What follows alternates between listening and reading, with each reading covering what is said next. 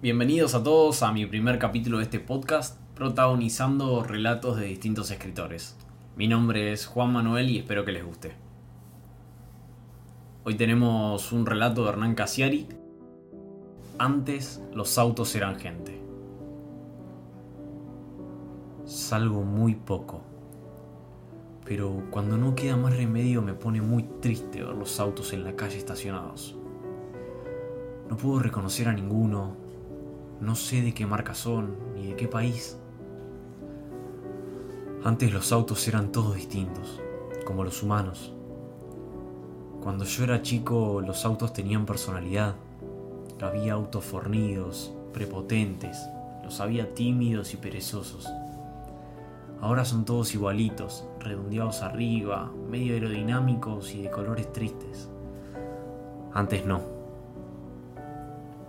Yo sabía diferenciar un Peugeot de un Dodge, un Fiat de un Renault, hasta que apareció el Ford Sierra y todos los autos empezaron a ser el mismo. Ahí, en ese punto de los 80, se pudrió todo. Ahí fue que empezaron a perder la personalidad. Y no solamente me pasa a mí esa tristeza. También noté que le pasa a los perros.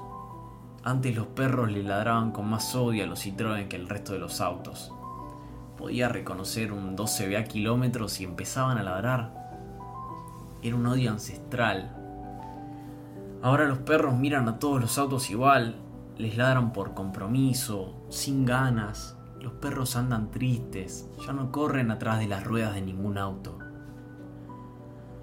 Yo también ando triste por la calle, por eso no me gusta salir.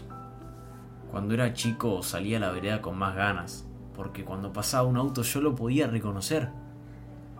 Por mil detalles, por el ruido del motor, por los alerones, por la forma de las llantas, por el baúl que a veces estaba delante y a veces atrás, por el ruido de la bocina.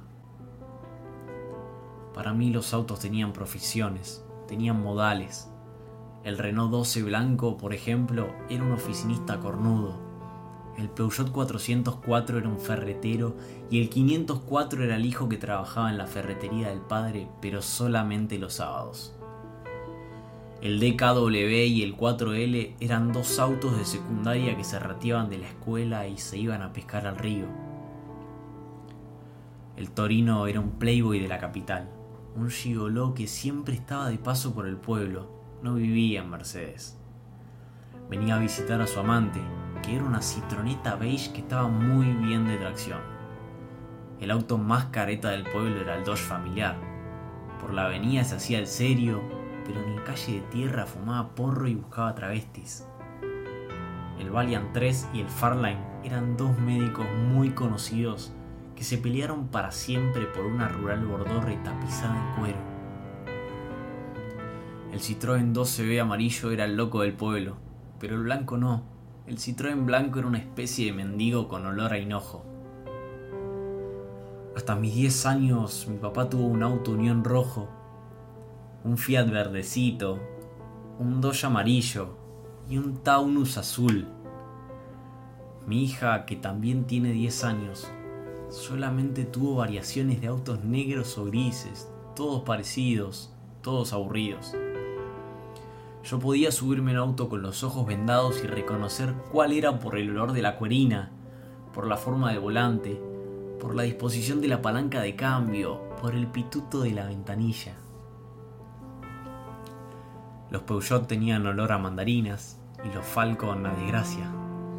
Los escarabajos Volkswagen eran chicas a las que les empezaban a gustar las fiestas nocturnas y las camionetas F100 eran lesbianas de pelo corto. El Fiat 128 era el inspector de la DGI con bigote anchoa y el Opel blanco un cura que manoseaba los fititos, que eran monaguillos domingueros. Antes los autos eran gente, eran razas puras. Había chinos, rusos, italianos, franceses, nacionales, indocumentados. Ahora salgo a la calle y todos los autos son un alemán que no hace gestos que te lleva rápido de un lugar a otro. Antes los autos paseaban con nosotros, ahora nos llevan. Nos llevan de un lugar hermoso al que nunca vamos a volver hasta otro lugar horrible donde se acaba el camino.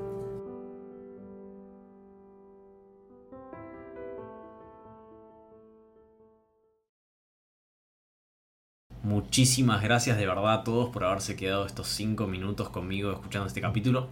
La semana que viene hay otro relato, los espero y saludos para todos.